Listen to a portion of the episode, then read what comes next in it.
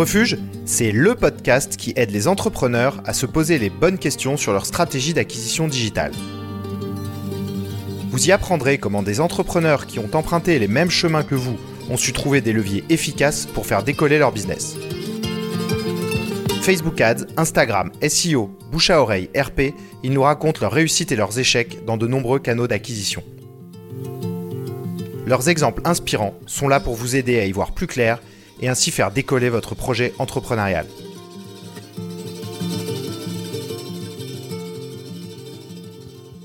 Aujourd'hui, je reçois Nizar Melki, cofondateur de SportEasy. SportEasy révolutionne le sport amateur avec une appli qui permet à des milliers d'entraîneurs de gérer facilement leur équipe de foot, rugby, hand, etc. Dans cet épisode, Nizar nous partage sa conviction de construire un produit fort pour attirer naturellement ses clients. Il raconte ainsi comment stratégie d'acquisition et développement produit sont corrélés, notamment dans la sortie des fonctionnalités. Il revient également de façon précise sur les actions déployées au lancement de SportEasy pour attirer les premiers utilisateurs fidèles et ainsi mettre en place les premiers leviers d'acquisition. Je vous souhaite une très bonne écoute. Bonjour à tous, bonjour Nizar. Salut Mathieu. Alors c'est un épisode un petit peu particulier pour, euh, pour moi parce que euh, j'ai commencé euh, ma carrière dans le digital en passant par chez vous, euh, Nizar. Et du coup, euh, c'est pour ça que c'est un épisode un peu spécial. J'avais vraiment envie de, de t'inviter euh, pour, pour que tu racontes euh, ton, ton expérience d'entrepreneur. Est-ce que, Nizar, tu peux commencer par te, par te présenter? Oui, bien sûr. Bah, merci Mathieu pour l'invitation.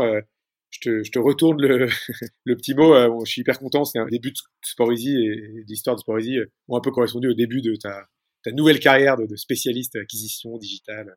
Donc c'est très cool d'échanger avec toi. Euh, du coup, tu veux que je présente un petit peu ce qui m'a conduit à, à créer Sportosy, c'est ça? Exactement. Et bah donc euh, moi c'est Nizar, euh, je suis euh, ingénieur à la base et euh, et j'ai fini mes études dans la Silicon Valley, donc c'est sans doute qui a planté une petite graine dans mon esprit vers 2005-2008. À Stanford. 2005 et 2008. voilà, à Stanford exactement où un étudiant sur deux voulait monter sa, sa startup. donc ça, ça peut-être voilà, germé à ce moment-là. Et puis, euh, bon, après, j'ai, je suis rentré en France, j'ai commencé ma, carrière dans le conseil, etc. Et Sport c'est venu, euh, c'est venu vraiment. Donc, j'avais cette, passion pour la tech, mais surtout une grande passion pour le sport. Et, et c'est venu de mon besoin personnel et de celui de mon associé, Albin. Et quand on s'est rencontré par un copain commun, euh, on, on, était responsable de, de petits clubs de foot amateurs. Et puis, on s'est rendu compte que c'était, enfin, on se rendait compte c'était des emails à n'en plus finir pour savoir qui peut venir au match, des textos de dernière minute si le match est annulé, un tableau Excel pour noter qui a payé sa cotisation, un autre tableau Excel pour noter des stats, une page Facebook. Enfin, C'était plein d'outils, plein de pertes de temps. Et, euh, et on s'est dit, on s'est dit, bah, peut-être qu'au-delà de notre propre besoin, il y a, y a, y a, y a, un gros marché là-dessus. On s'est rendu compte que oui, on a décidé de créer Sport Easy pour digitaliser le monde du sport amateur qui ne l'était pas du tout. Et, euh, et, donc le parcours, c'est ça, c'est le mix entre entre une passion pour la tech, une énorme passion pour le sport. Moi, j'ai beaucoup beaucoup fait de foot et je suis tous les sports. Albin, pareil, c'est un taré. Il a, il doit faire au moins 10 heures de sport par semaine. À 45 ans, c'est quand même pas mal. Et, entre euh, deux McDo. Entre deux McDo et deux Coca, exactement. Mais il fait du, du, voilà, du, du, triathlon, du foot, du tennis et tout. Donc, euh, bah, bah, voilà ce qui m'a conduit à, Easy. Ah, Easy, vous l'avez créé, c'était en, en, 2011, hein, c'est ça? Ouais, c'est ça. C est, c est, on, on, raconte que le vrai lancement de Sport Easy, c'est fin 2012, ce qui est vrai. Mais en réalité, as, as, toi qui connais bien, il y a eu une version euh, bêta, voire alpha, ah oui, en 2011, okay. en réalité, c'est vrai. Okay. Donc, donc, en fait, dans le monde des startups, on est vieux, et puis dans le monde des entreprises, on reste quand même assez jeune, une petite dizaine d'années. Ouais, c'est intéressant parce que c'est deux univers différents. Je pense qu'il y a eu avant 2015 avec un, un monde un peu euh, très mobile, euh, et après, et c'est vrai que pour, euh, vous, vous avez vu les choses évoluer euh, dans la façon d'utiliser. Enfin, il y, a eu beaucoup d'évolutions. C'est peut-être pas la même chose de se lancer après 2015 que en début d'année, enfin, au début du, des années 2010. Ouais, tout à fait. Je, suis complètement d'accord avec toi en 2010-12, c'était pas si évident que tout le monde avait un smartphone et tout le monde faisait tout dessus.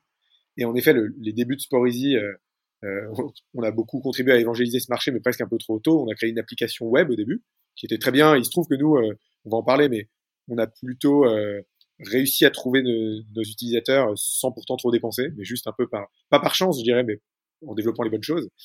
Pas toutes, sans doute un peu trop au début, mais quand même, on a développé les bonnes choses. Mais en tout cas, c'était très web, effectivement. Et il y a un moment, effectivement, on a dû prendre ce virage mobile, et heureusement qu'on l'a pris, parce que euh, aujourd'hui, Sport Easy, c'est 80% de sessions sur mobile, et je pense que si on n'avait pas pris ce virage, on serait mort.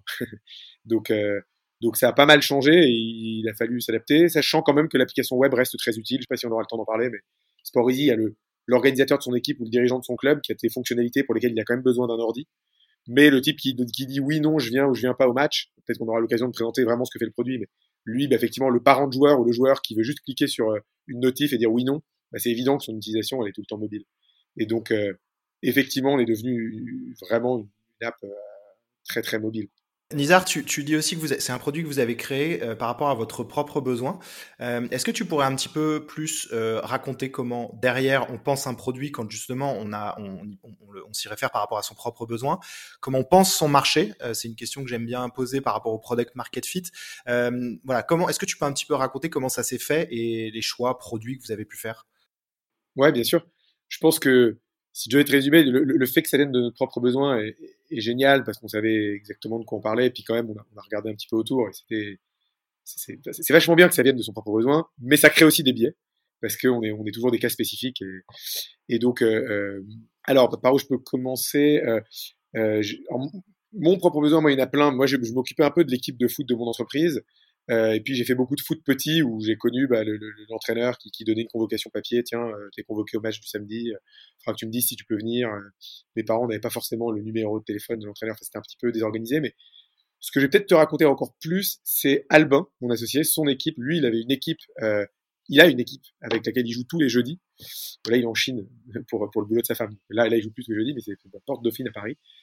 Et il a, avant, bien avant de créer Sport il était ingénieur il dit, mais, mais en fait, je dois envoyer des emails chaque semaine pour savoir qui peut venir. Les gens me répondent de façon désorganisée.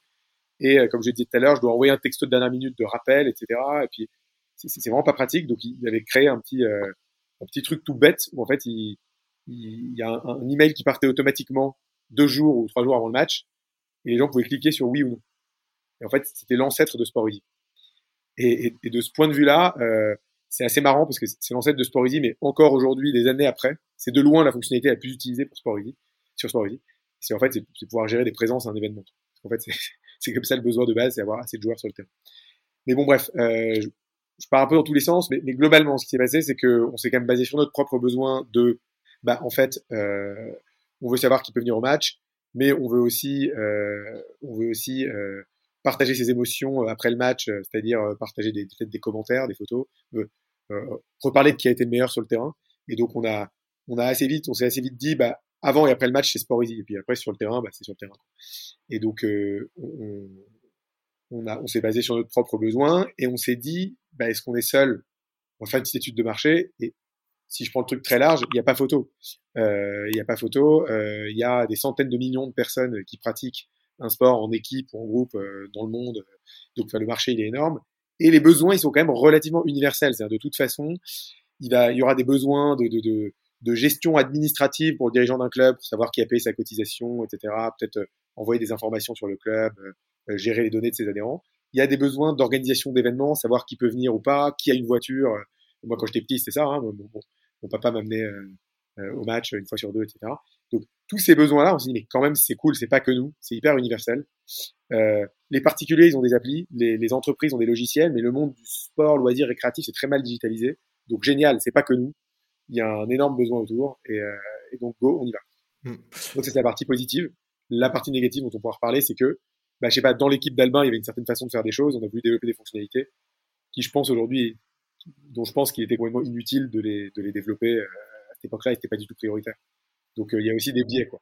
Ouais, en fait, c'est aussi dans ce que tu racontes, il y a finalement quand même plusieurs, euh, alors ce qu'on appelle des personas, c'est-à-dire que tu vas avoir ce que, ce que tu racontes quand tu étais peut-être plus jeune ou quand tu, es, tu, tu as une, du foot entreprise, euh, ça va peut-être pas être la même chose que euh, du, du, du, loisir ou, enfin voilà, il y a, y a, différentes façons de jouer.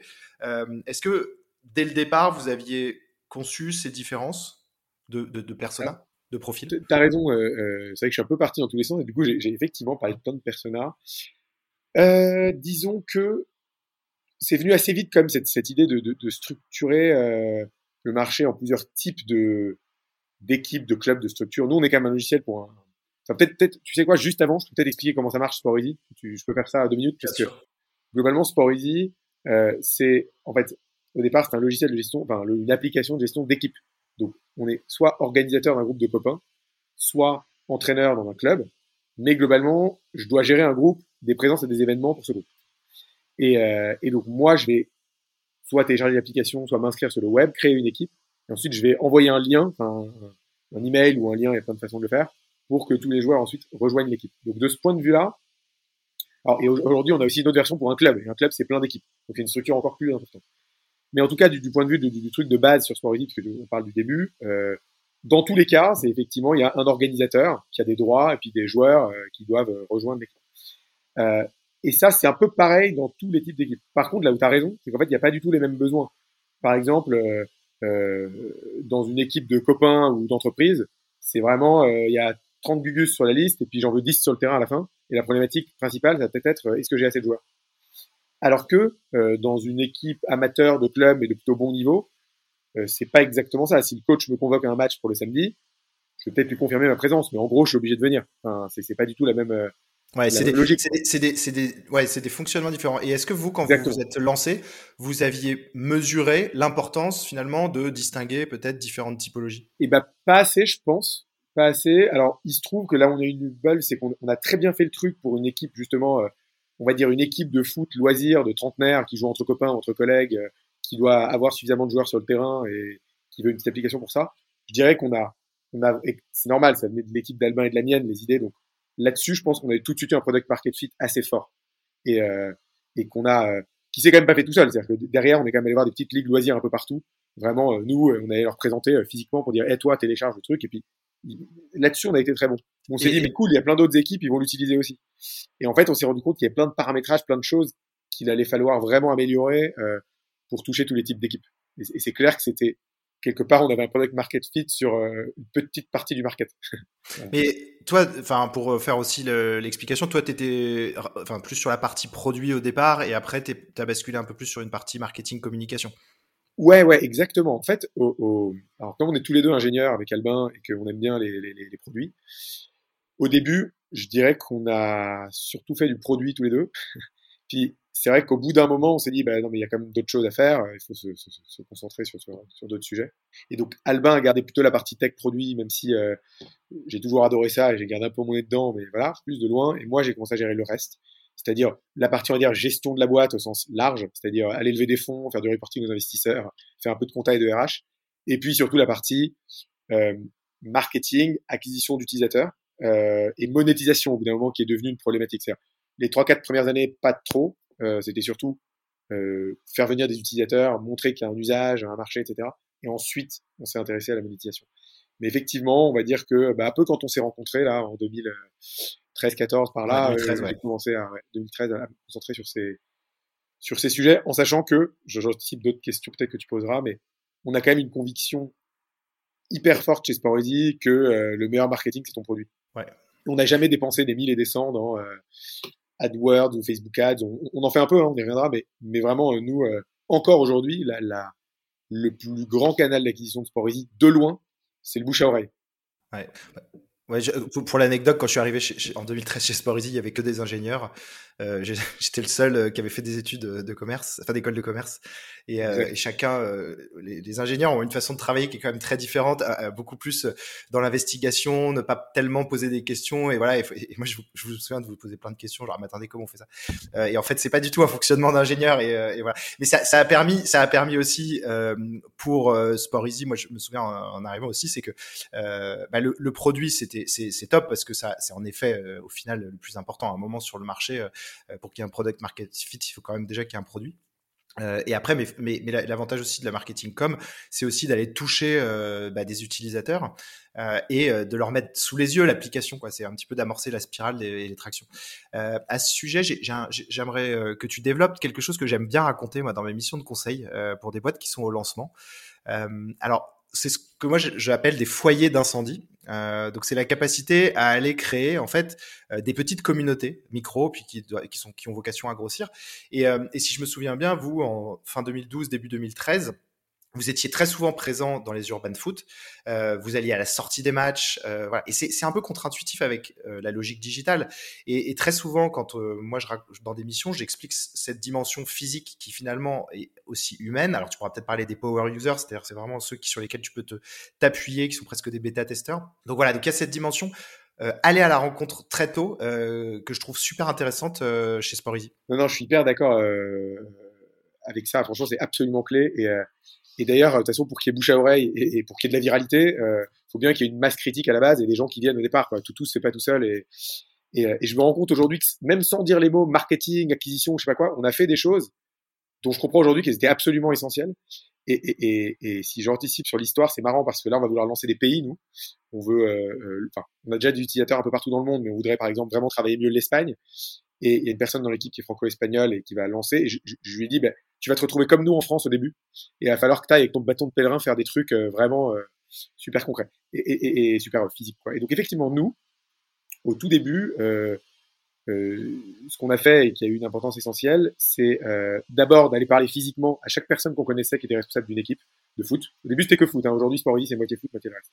On allait en disant, bah, bah, bah, voilà, nous on fait ça, utilise. Donc là, c'était le côté un par un.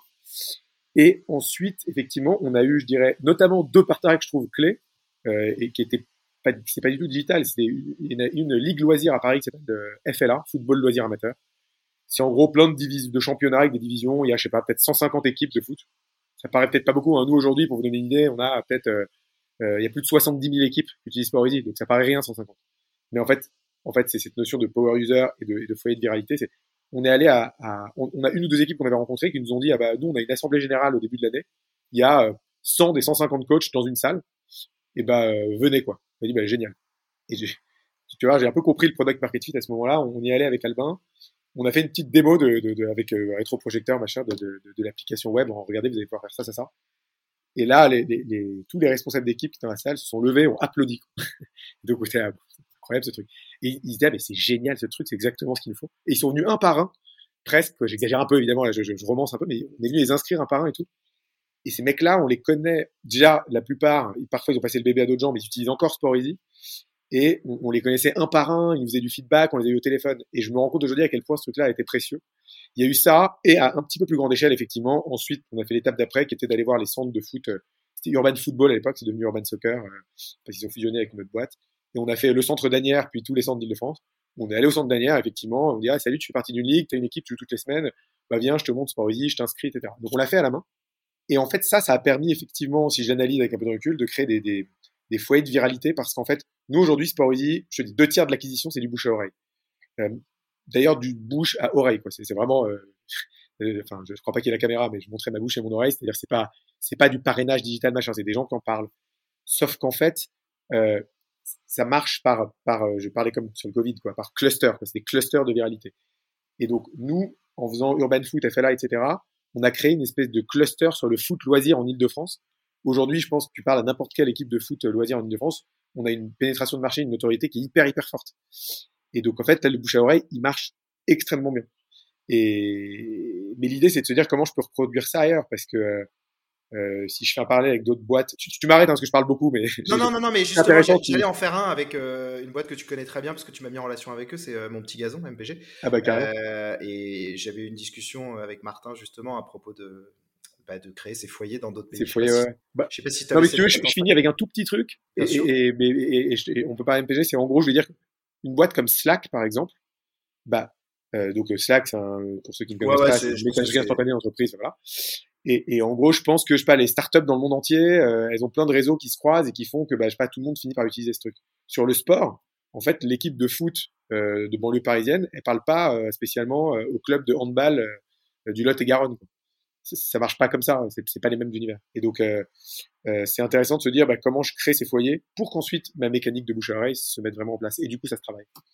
Et pour l'Espagne, par exemple, aujourd'hui, vous vous dites la même chose Vous allez, vous allez, physiquement vous rendre sur des, des, des, lieux où il y a du sport loisir ou... bah, C'est ce qu'on se dit. Alors, on a un petit peu d'utilisateurs en Espagne. Il y a quand même une sorte de porosité qui fait que nous, par exemple, aujourd'hui, on est leader en France, mais aussi en Suisse, dans le Benelux. Il y a le côté francophone, la frontière, ça s'est fait un peu naturellement. Mais on est en plusieurs langues, on est plutôt bien référencé, donc on a quand même des utilisateurs, par exemple, en Espagne. Mais euh, il n'y a pas ce côté euh, là Sporty en France si je fais rien euh, pas là c'est la phase de rentrée on a des, milliers de nouveaux utilisateurs chaque jour. En Espagne non parce qu'on n'a pas la masse critique pour.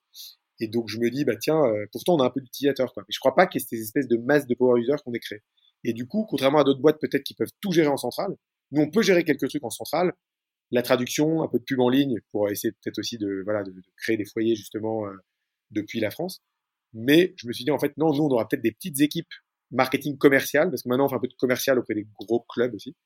Il faut des petites équipes locales. Et, euh, et on pense que euh, Harold, la personne qui va partir en Espagne euh, en début d'année prochaine, devra effectivement euh, aller voir des ligues loisirs qui seront peut-être pas exactement les mêmes qu'en France, hein, mais euh, mais euh, on pense qu'on devra faire ce même travail, peut-être même en, offrant le truc complètement gratuitement, parce que Sport Easy c'est freemium, hein, il y a du gratuit, du payant.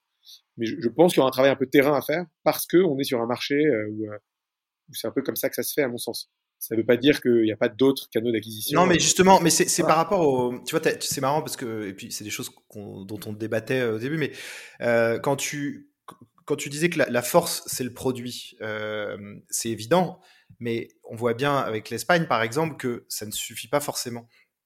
Et donc à un moment donné, euh, il faut aller appuyer sur des petits boutons euh, pour euh, voilà pour pour ça s'accélère. Alors là, on a évoqué ceux qui sont physiques.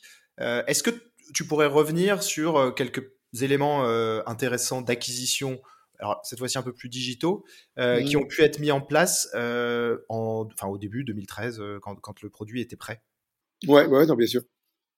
Évidemment, il n'y a, pas du tout que le physique. Le physique, il a un peu le côté en plus au début. Au début, il faut bien commencer par quelque chose, et, ça crée, comme tu dis, des power users, donc c'est puissant, mais évidemment, c'est pas, c'est pas, suffisant. Euh, alors, euh, des éléments d'acquisition, il y, en a eu plusieurs. Euh, et, il y en a un qui est très important, à part le bouche à oreille, qui est quand même le SEO, qui est euh, donc le référencement naturel. Est-ce que euh, si je fais des bonnes recherches sur Google qui sont pertinentes, je vais trouver le, bon produit Et ça, bah, c'est quelque chose. après le bouche à oreille, c'est notre deuxième canal d'acquisition, hein, nous. et le SEO, bah, évidemment, ça se travaille. Alors il se trouve que nous, on avait un peu de chance, c'est que contrairement à peut-être d'autres secteurs, je sais pas si je tape voyage au Maroc, peut-être qu'il y a un milliard de trucs qui se concurrencent. Nous, sur euh, gérer mon équipe de sport, gérer mon équipe de foot, bon, c'est un petit peu moins concurrentiel comme univers. Quoi. Donc en fait, déjà un peu sans rien faire, comme on avait un site internet bien fait qui racontait ce qu'on faisait, on avait quand même un référencement à peu près correct. Mais euh, on a, on s'est quand même posé, et d'ailleurs avec toi à l'époque, je m'en souviens, euh, on s'est quand même dit, bah en fait, c'est quoi les, les, les, recherches de notre cible, qu'est-ce qu'ils vont chercher, est-ce que vraiment euh, on a les bons mots qui sont utilisés, euh, est-ce qu'on a la bonne sémantique sur notre site, et on a, fait vraiment les bases du SEO, hein, qui étaient, euh, est-ce que les, les, balises importantes de mes pages euh, ont les bons mots, est-ce que j'ai suffisamment de texte qui explique ce que je fais, etc. Et on, on l'a retravaillé en quelques semaines, et, en fait, ça, ça a été évidemment un truc essentiel. Et je me rends compte, aujourd'hui, on a une autre offre qui s'appelle Sport Club, donc comme je le disais tout à l'heure, c'est pour une association sportive dans son ensemble. Donc c'est pas une équipe de 15 joueurs, c'est le club de rugby de votre ville, par exemple, qui va utiliser Sport pour les, les, moins de 8 ans, les 12 ans, les vétérans, les féminines, etc. Donc euh, il y a une couche de gestion administrative du club pour le dirigeant. Et puis il y a Sport pour chaque catégorie d'âge, chaque équipe pour les entraîneurs, euh, le Sport dont on a déjà un peu parlé dans ce podcast. Et donc pour cette nouvelle offre club, eh ben, on a un peu refait le même travail, euh, une landing page spécifique avec, et c'était pas la même sémantique, etc. Et l'autre sujet qu'il a fallu travailler sur le SEO, et pareil, on a eu un peu de chance, c'était pas trop trop dur pour nous, c'était bah, évidemment d'avoir des liens vers chez nous, et donc on a, on a un peu travaillé ce truc de, on en avait un peu, mais ce truc de d'aller voir les blogs un peu spécialisés ou des, des, médias qui pointent vers nous. Ou des... Et puis on a fait euh, un petit peu de RP avec des, petits moyens et on, a, on, s'est quand même bien débrouillé parce que le, sport c'est, plutôt sympa. Donc sans trop de moyens, on a réussi progressivement à avoir bah, des articles dans euh, Strom et l'Express, machin, etc. Jusqu'au gros truc dont tu dois peut-être se souvenir, Mathieu, qui a été euh, un article sur l'équipe.fr en version non premium en plus gratuite en novembre 2013 qui, qui, qui a été bah, à mon avis, canon pour le référencement parce qu'il y avait un lien vers chez nous, mais aussi qu'il y a fait un énorme boom d'acquisition. Mais, mais, mais, mais, mais, avec plein d'équipes qui se sont pas forcément activées ensuite. Donc attention à ce truc-là. Super pour la notoriété, le one shot, le boom, il faut le faire. Il n'y a pas beaucoup de trucs qui donnent autant de pics que l'équipe ou une télé. Mais c'est du one shot. Donc après, pour moi, l'acquisition, c'est quelque chose qui se travaille sur le, on n'aura pas un article dans l'équipe tous les jours. Donc ça peut pas être une stratégie. Par contre, ça va permettre, ça, ça nous, ça, nous a permis quand même de faire un petit boom de visibilité. Donc voilà quelques canaux euh, j'ai dit ça un peu en vrac, mais ouais, on va on va revenir dessus, mais évidemment, Nizar, que le fait d'avoir fait la une de l'équipe.fr pendant ne serait-ce qu'une demi-heure, puisque on avait une photo où on était cinq euh, sur le sur l'équipe.fr et, et, et, des gens voyaient ah mais attends mais c'est hallucinant. Donc on a on a pu faire pendant quelques minutes euh, la une de l'équipe. Évidemment que je m'en souviens. Euh, et ouais il y avait aussi euh, enfin je, fais un peu chronologiquement il y avait aussi des événements où vous aviez quand même bah, l'écosystème du sport et un, milieu qui est pas forcément immense donc vous aviez aussi participé à un certain nombre d'événements de salons peut-être? Ouais ouais exact on a fait euh, un certain nombre d'événements et on a gagné un certain nombre de prix. Euh, 2013, c'était le premier, euh, bah, quand tu étais là, c'était les sports numéricus. En 2014, plus large, on a gagné le, les Grands Prix d'innovation de la ville de Paris euh, dans la catégorie, euh, catégorie euh, contenu digitaux, digital, je sais plus. depuis, on a gagné les trophées Sport Sora en 2017, etc. Mais, tu vois, quand je, enfin, si je pense à ces trucs-là, je me rends compte aujourd'hui que ça a été important pour s'installer dans l'écosystème et ça a pu m'aider peut-être à lever des fonds ou aujourd'hui une autre, enfin, j'ai dit qu'on était une application freemium, mais on a aussi des partenariats avec des marques qui veulent toucher nos communautés. Et pour ça, je trouve cette crédibilité, cette notoriété est super importante. Euh, mais peut-être que c'est de la réassurance quand tu mets que tu as gagné des prix sur ton site, mais je, je pense pas qu'il y ait eu un, un, bien sûr, je te dis, ça sert à la réputation de la boîte, mais c'est pas ces prix ou ces salons qui ont servi ultra directement, à mon avis, à faire un, un boost d'acquisition euh, euh, en tout cas, je pense pas. Peut-être que si on, on, creuse, il y a certains événements qui, qui, étaient utiles, mais en tout cas, ça a été utile pour la boîte. Je sais pas s'il a été euh, directement quelque chose qui a touché nos utilisateurs. Je sais pas si tu vois ce que. Oui. Bah, sachant que si je me rappelle bien, c'est des choses qui prennent quand même un petit peu de temps parce que tu postules, tu tu, tu nous remplis des, des choses. Donc c'est c'est pas une levée de fonds, mais c'est euh, voilà, on est quand même sur un certain nombre d'informations à fournir, quoi. Carrément, ça prend un peu de temps. Et je te dis, et je regrette pas du tout mon effet parce que euh, ça a quand même permis plein de choses. Et puis, du coup, ça, typiquement, pour l'histoire des RP, qui elle-même peut avoir euh, une incidence sur l'acquisition, ben, en fait, c'est, il me semble que c'est le cas à vérifier, mais l'article de l'équipe a été lié au fait qu'on a gagné le prix. Ça a permis de faire un communiqué de presse sur le sujet. Donc, en fait, indirectement, ça joue quand même et ça fait des choses à raconter. Euh, et, et, et, ouais, c'est, quand même hyper important. Et, et accessoirement, puisqu'on parle aussi à des entrepreneurs, sur ce podcast, c'est de la super dynamique en interne. Quand on a gagné le prix Sport en 2017, euh, c'était euh, le truc au Folie Bergère ou je sais pas quoi, on a pitché devant 800 euh, personnes de l'univers du sport. il y avait une partie vote sur les dossiers où on était dans les trois premiers mais pas premiers et on a gagné sur le pitch, il y avait des votes en direct et tout. Et donc c'était hyper marrant parce qu'on a gagné ce truc et la, la, tous les gens chez Sport étaient ultra contents. Euh, donc ça a créé aussi une dynamique en interne vachement sympa. Et de l'énergie en interne, évidemment, c'est... Le prix Sport Numericus, je, je sais pas si, tu te souviens, mais on était au Stade de France et en fait, euh, on était, enfin, Sport était dans les nominés et on savait, tu savais pas que ça, que Sport a gagné. Donc, exact, exact, Et tu t'es retrouvé sur le, le, podium sans être euh, forcément préparé.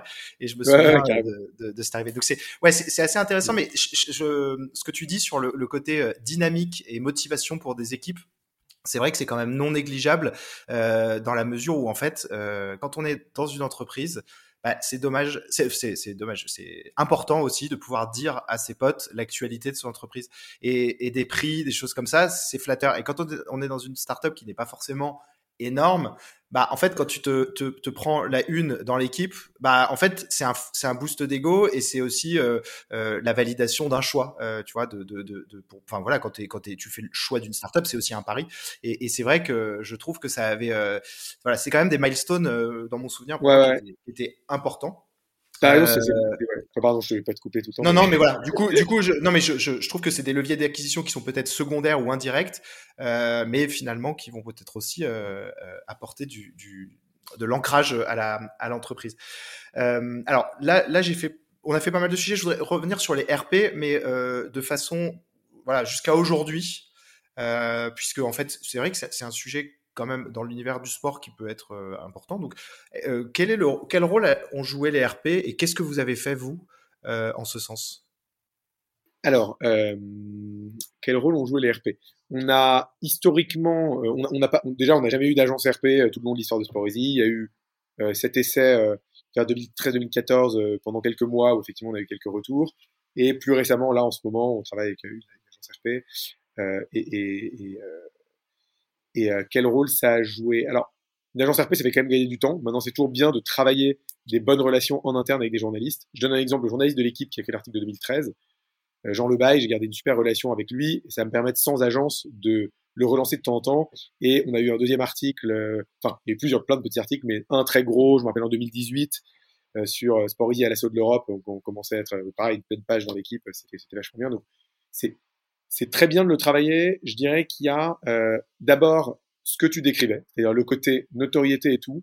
C'est quand même de la crédibilité dans, dans l'écosystème. Donc, pour les levées de fonds, pour les partenaires, pour euh, et c'est quand même important. Et c'est comme tu le disais, c'est incroyable. On, bosse toute la journée nous sur un produit, etc. Tous mes potes s'en fichent complètement. Par contre, le jour où je leur dis ah Sportity a été la première app de sport sur le Google Play, le, le l'Apple Store pendant ah putain c'est génial, tu cartonnes. Euh, Sportzy a un article dans l'équipe. Ah, en fait, tu cartonnes. Sportzy a levé des fonds ou gagné un prix. Ah, tu cartonnes. Et les gens voient ces trucs-là.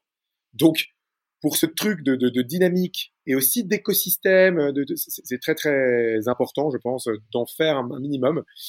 Et en, comme je l'ai dit, ça peut être fait intelligemment en interne, en n'y passant pas trop trop de temps et en plutôt en, en se disant, bah, il y a 7 ou 8 journalistes que je connais bien et j'ai un lance. Ou bien en prenant une agence qui sera bien évidemment euh, euh, plus efficace, qui fera plus de volume et qui, voilà, qui nous a permis, bah, que sa première ou deuxième fois, d'avoir aussi plein d'articles dans Ouest France, France Bleu, euh, des radios, des, des, Si je prends vraiment les RP euh, comme euh, comme outil d'acquisition assez direct, c'est évidemment toujours un petit peu utile, mais les seuls deux exemples que j'ai qui ont un impact majeur direct sur l'acquisition, c'est l'article de l'équipe dont on a déjà parlé, donc je reviens pas dessus. Et le deuxième truc, c'était, on a fait une émission de télé en Belgique. Euh, ça devait être en 2015, euh, un truc comme ça. Euh, ouais, 16, peut-être 2016 c'est l'équivalent du téléfoot belge. Donc euh, c'est le, je sais pas, le Thierry Roland euh, belge. euh, et, et j'étais invité sur le plateau, il y avait des joueurs de l'équipe nationale de Belgique, etc. Ah Alors là, c'est vraiment le truc euh, pic de création d'équipe, de téléchargement d'app en Belgique. Quoi. Vraiment, tu regardes les chiffres.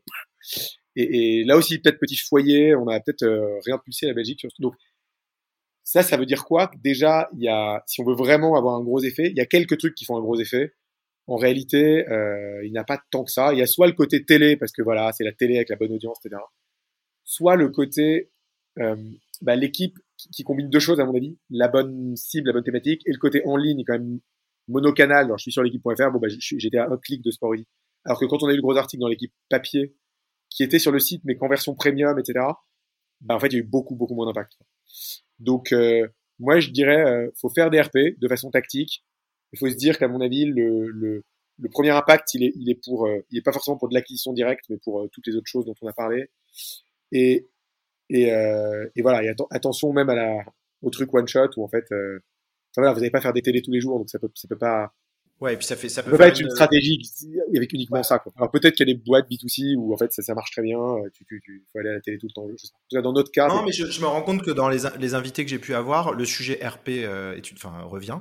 Euh, c'est une question qui se pose souvent euh, et, et, et, je pense que tu l'as très bien résumé entre ça ne ramène pas forcément des utilisateurs, ça ramène de, autre chose. Et il faut mesurer du coup peut-être le temps euh, investi pour justement que la, la, part RP ne soit pas absolument énorme si, si c'est pas un vecteur d'acquisition. Donc c'est ça, c'est une réflexion assez intéressante. Alors là, on a, on a abordé un peu des sujets dans tous les sens, mais parce que je voulais revenir sur le début, euh, disons 2012-2015, euh, et l'amorçage. Euh, donc si on résume, beaucoup de choses. Enfin d'abord, il y avait d'abord des efforts sur le produit, c'est-à-dire de s'assurer que Sport Easy soit un produit qui fonctionne bien, qui soit adapté. Il avait rencontré son marché. Vous avez fait des événements physiques pour que les personnes le découvrent. Euh, vous avez mis en, place des choses digitales, mais c'était pas non plus euh, extra, enfin euh, énorme. Il n'y avait pas des investissements, il n'y avait pas de voilà, il y avait pas beaucoup de dépenses, voire pas de dépenses euh, en, acquisition marketing. Euh, après, je voudrais parler de justement de, la viralité, que, qu'elle soit donc enfin, par le bouche à oreille comme tu en as parlé, ou bah, par peut-être des, systèmes de parrainage. Qu'est-ce que vous avez fait, vous, dans cette période de lancement, enfin de début, pour euh, alimenter la, viralité? Ouais, c'est euh, euh, excellente question, parce que c'est vrai que je disais tout à l'heure, euh, disons qu'on pourrait séparer le bouche à oreille, le côté justement un peu bouche-oreille, un peu physique, de la viralité qu'on va pouvoir travailler avec des mécanismes de parrainage. Effectivement, il y a un, comment dire,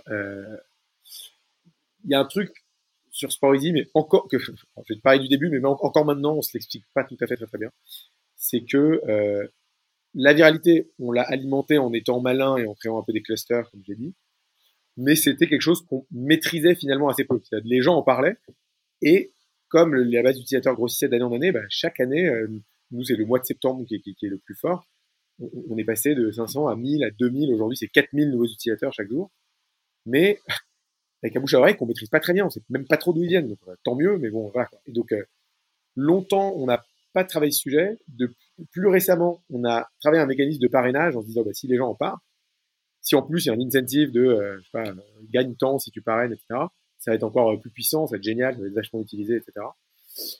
Et en fait, bah, aujourd'hui, non. on a développé, on a eu du temps à développer un système de parrainage. je salue les équipes qui l'ont fait, c'est vachement bien faire. Mais... Et en fait, petit feeling que j'avais, en fait, par rapport à, je sais pas, moi, je te parraine sur Uber, j'ai 10 euros sur ma course, toi aussi, c'est vachement facile. Sur a une version gratuite, une version payante. Là, il y a un côté, bah, je parraine une équipe. Peut-être que si elle passe à la version payante ou à la version club, à ce moment-là, j'aurai ma récompense. Je trouve que l'initiative est un peu lointain. C'est peut-être ça la raison. En tout cas, je peux te dire aujourd'hui, vous pouvez aller sur l'app Sporisy, il y a euh, gagne 20 euros. Là, on vient de le booster pour la rentrée. On gagne 50 euros en parrainant des équipes des clubs. Pour une raison que je m'explique pas trop. Euh, euh, ça ne fonctionne pas très très bien. Donc, bizarrement, on est très fort en viralité en étant nul en viralité. en étant, on est avec un, ouais, mais parce que le parrainage c'est complexe parce que qui va gagner, qu'est-ce qui va gagner? Enfin, je sais que par exemple en B2B c'est très complexe le, parrainage parce que euh, faire gagner 10 euros à un employé, euh, il s'en fout. Euh, concrètement. Euh, mm. Par contre, quand c'est pour du privé, on peut, voilà, comme tu me disais, par exemple pour Uber, pour des, des, des, sites de livraison, on a, on a un petit peu un intérêt quand même à, à le faire. Ouais. Bah là, là c'est ça. Hein, donc, tu es, n'importe qui sur Sport Easy. Tu peux parrainer quelqu'un. Euh, en fait, s'il utilise le code que tu lui envoies pour créer son équipe, nous, ça, on peut le traquer. Mais en fait, on, on, s'est dit, bah, on va pas commencer à, à, à, payer tous les gens qui parrainent si euh, les équipes sont créées derrière ne conduisent pas à des versions payantes ou à des. Alors, ça se discute. Hein, on pourrait dire non, juste c'est un coût d'acquisition et puis après l'équipe soit elle est gratuite, on la monétise par des partenaires publicitaires, soit elle finira peut-être par devenir payante. On paye la personne de toute façon. Mais euh, nous, là, c'était plutôt un mécanisme où euh, si tu parraines quelqu'un qui passe à une version payante, tu gagneras quelque chose. Je trouve ça un peu tordu, un peu compliqué. Maintenant, euh, enfin, nous, il y a quand même un truc. Pourquoi je pense quand même qu'on est vachement fort en bouche à oreille viralité, parce que je dis on est nul, mais c'est. En fait, il y a quand même un truc, mais qui est intrinsèquement lié à. c'est à à notre business, et là, on peut le rapprocher d'MPG, l'exemple que tu donnais tout à l'heure. C'est sur Sport Easy, donc comme j'ai dit, tu es l'organisateur, le, le créateur d'une équipe, tu la crées, t'invites tes joueurs. Donc déjà, un user, normalement, soit son équipe ne s'active pas. D'ailleurs, on pourra parler de la suite du funnel parce que ça, ça, enfin, si je parle de l'acquisition d'utilisateurs, avoir plus d'équipes qui s'activent, ça fait plus d'utilisateurs. ça, c'est un truc dont on pourra parler. Mais bon, soit elle s'active pas, soit elle s'active et dans ce cas, de un user, je deviens 20 users. Parce que, en fait, euh, euh tu as 20 personnes dans ton équipe en moyenne sur Sport Ok, donc déjà ça, tu as à côté 1, tu as à côté x20. Bon, d'accord, mais ça, ça reste une équipe qui utilise, mais 20 utilisateurs. Et il se trouve que dans ces 20 utilisateurs, bah, il y a peut-être un utilisateur qui a son gamin dans un autre club, ou qui lui-même fait un autre sport, ou qui lui-même a une autre équipe de copains. Et donc, en fait, euh, quand, nous, quand je dis que deux tiers de notre acquisition, c'est du bouche à oreille aujourd'hui, en réalité, ça regroupe deux choses. Ceux qui répondent à notre petit sondage et qui disent, euh, comme, bah, comment avez-vous entendu parler de Sport bah, Quelqu'un m'en a parlé, c'est. Et l'autre, on mesure ceux qui étaient déjà utilisateurs de Sport. C'est une forme de bouche à oreille, quoi, d'une certaine manière. Ils, ont, ils ont créé une autre équipe. Et ça, c'est du coup euh, un mécanisme de viralité, mais qui est intrinsèquement lié à notre produit. Quoi. Et donc ça, c'est dès qu'il y a des trucs de groupe comme ça, euh, il y a peut-être d'autres choses à réfléchir pour d'autres boîtes. Alors le MPG, c'est la même chose, c'est des, des, ligues de copains qui jouent à du fantasy foot. Et donc, euh, bah, moi, si je t'invite et plein de copains, bah, vous, vous allez connaître MPG et vous allez peut-être créer d'autres ligues. Et donc, ce bouche à oreille, il est, en fait, il est, il est, hyper lié à notre produit. Mais c'est vrai que j'aimerais bien hein, trouver quand même d'autres leviers de, de viralité, d'acquisition.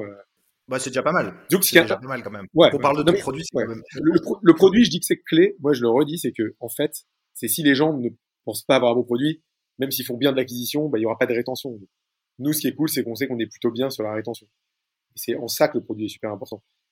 Pour autant, ça veut pas dire qu'il faut pas d'initiative d'acquisition, évidemment, et il y en a d'autres qu'on a testé. Même, on n'a pas encore parlé de pub en ligne payante, on a quand même fait un peu. Enfin, il y a d'autres choses, quoi. Mais en tout cas, voilà, la viralité, voilà ce que je peux dire, c'est ça marche bien. Euh, un peu tout seul.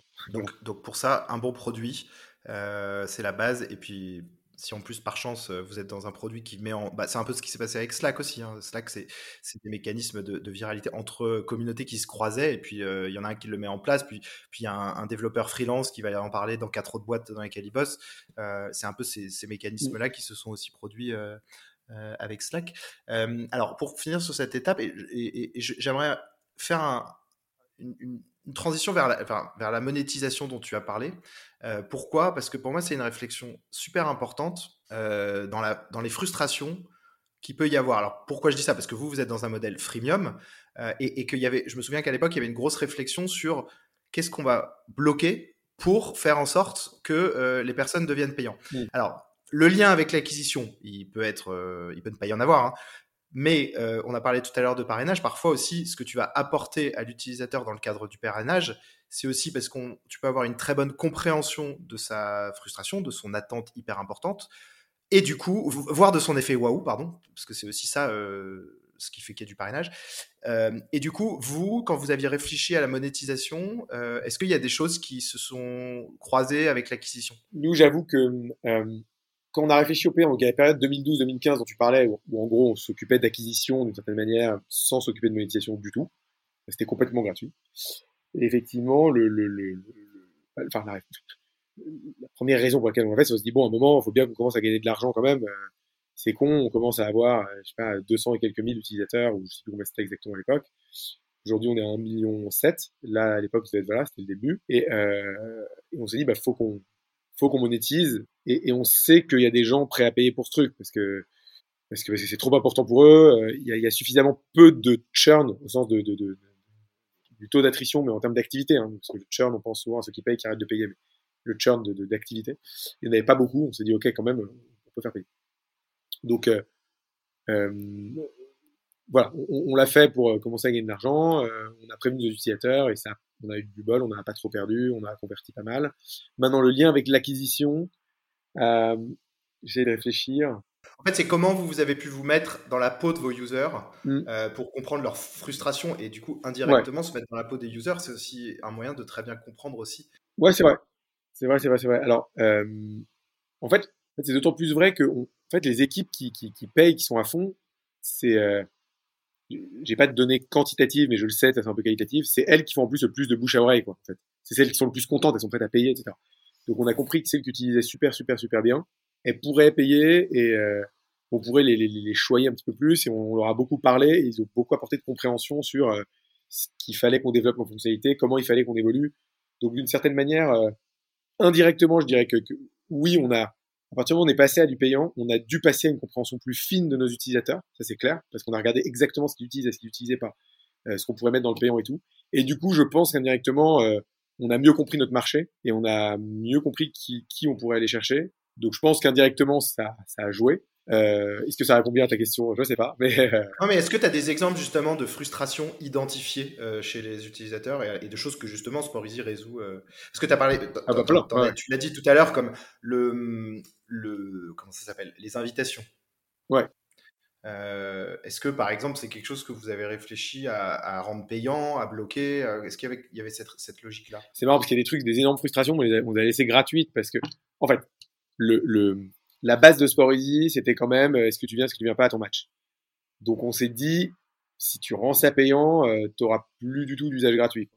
Alors on aurait pu se dire, bah non, mais tu, tu, tu les laisses grat fin, tu les laisses faire gratuitement sur quelques matchs, qui vient, qui vient pas au match, et puis euh, et puis au bout d'un certain moment tu bloques. Mais en fait, pour moi, ça c'est pas un vrai modèle freemium. C'est-à-dire que comme c'était la fonctionnalité de base, si tu la coupes au bout d'un moment, tu n'as pas de version gratuite. Si tu veux une version gratuite que tu monétiseras peut-être autrement soit parce qu'ils convertiront au payant un jour avec d'autres features, soit parce que tu feras de la pub. Si tu veux une version gratuite, faut que l'usage de base il soit gratuit, parce que parce que voilà, sinon ça n'a pas de sens. Par contre, euh, au, au, début, clairement, on a été beaucoup trop gentil sur le gratuit. On a un peu tout laissé en gratuit et on a on a rendu cette euh, cette euh, version gratuite un petit peu plus réduite. On reste quand même assez généreux aujourd'hui, mais on l'a limité en nombre de membres, par exemple. Euh, on pourra encore le faire. On a disons il y, y a, certaines des grosses frustrations pour lesquelles on s'est dit non, ça on doit quand même leur résoudre le problème et les faire venir à d'autres features un peu plus avancées. Je donne un autre exemple, euh, justement en, en, 2015 par là, je dirais, euh, ouais 2015 je crois. Le retour utilisateur qu'on avait le plus, c'est que donc nous à la base on s'est lancé comme je dis dans le foot loisir, mais de plus en plus il y a des équipes dans des clubs qui ont utilisé Sport Easy, mais des équipes c'est des équipes d'enfants, des équipes de je sais pas des, joueurs de 10 ans, euh, du, rugby club de, de Tourcoing.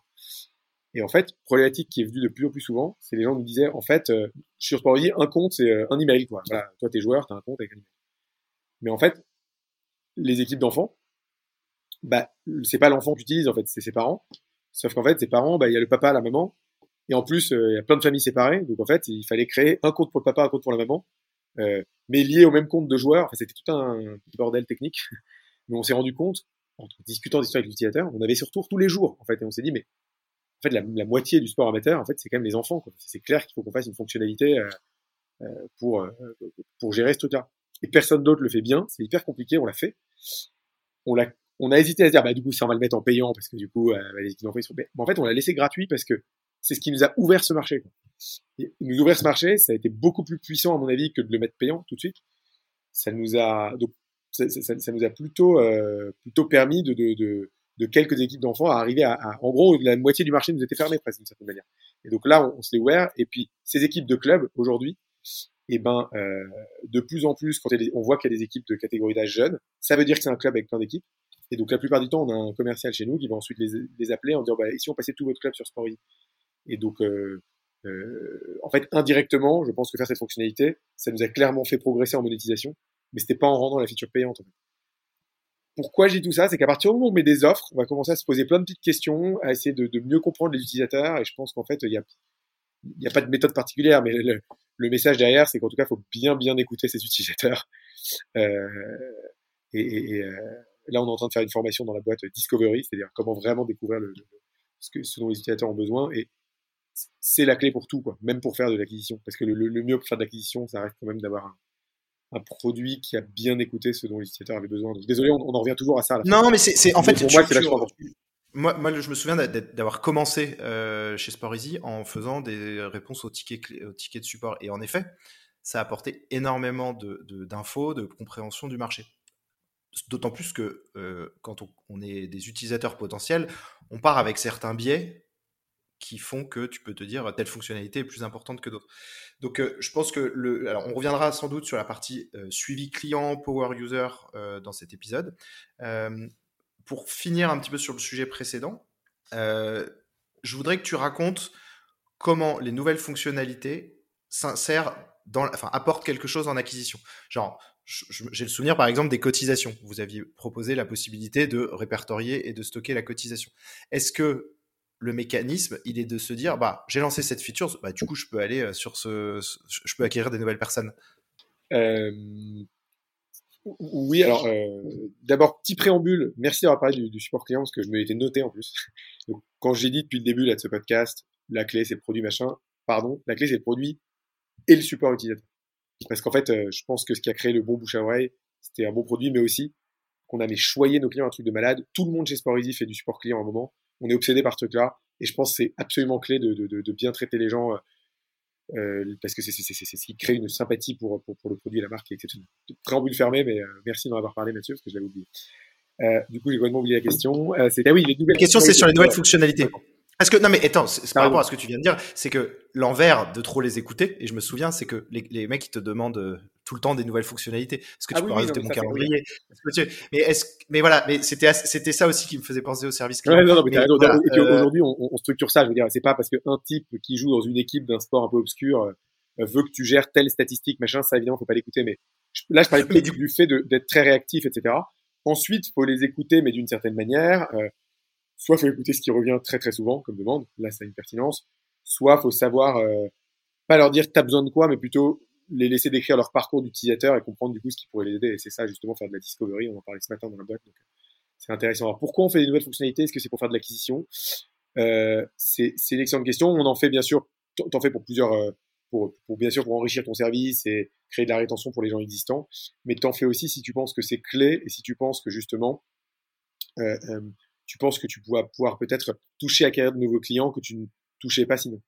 Et c'est marrant que tu prennes l'exemple des cotisations, parce que typiquement, on a fait une petite fonctionnalité, donc euh, en gros, euh, moi, j'inscris mon enfant dans un club, en début d'année, en début d'année, je donne un chèque au club ou j'apporte du cash ou parfois je fais un virement, mais donc, on, s'est dit, bon, on va permettre en fait de, de payer en ligne euh, la cotisation au club.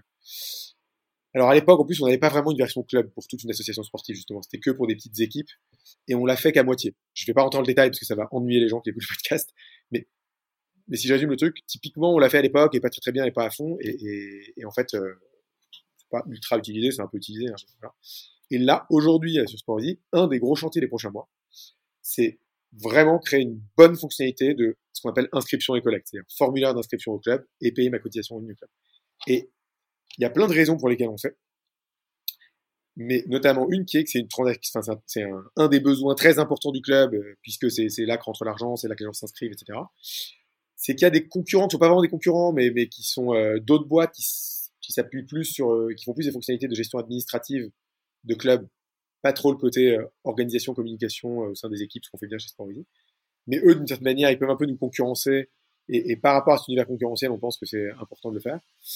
Et puis, accessoirement, c'est aussi un axe de monétisation possible, puisque en fait, bah, tu as des, petites commissions sur ces, alors qu'on va essayer de rendre petites, voire pas obligatoire, je passe le détail, mais ça peut être en plus prendre des commissions sur ces, sur ces euh, euh, cotisations-là peut être un nouveau moyen de monétiser euh, Mais clairement, il y a un enjeu où on se dit, bah, il y a peut-être des clubs aujourd'hui qui utilisent Easy, enfin, non, pardon, qui ne viennent pas utiliser Easy pour ses fonctionnalités de communication interne, de centralisation des données des adhérents, de gestion des événements, euh, de bon voilà, tout ce que fait Easy déjà.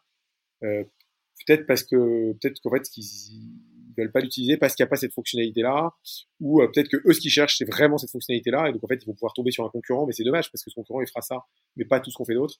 Donc c'est clair qu'il y a des enjeux euh, sur certaines fonctionnalités euh, d'acquisition.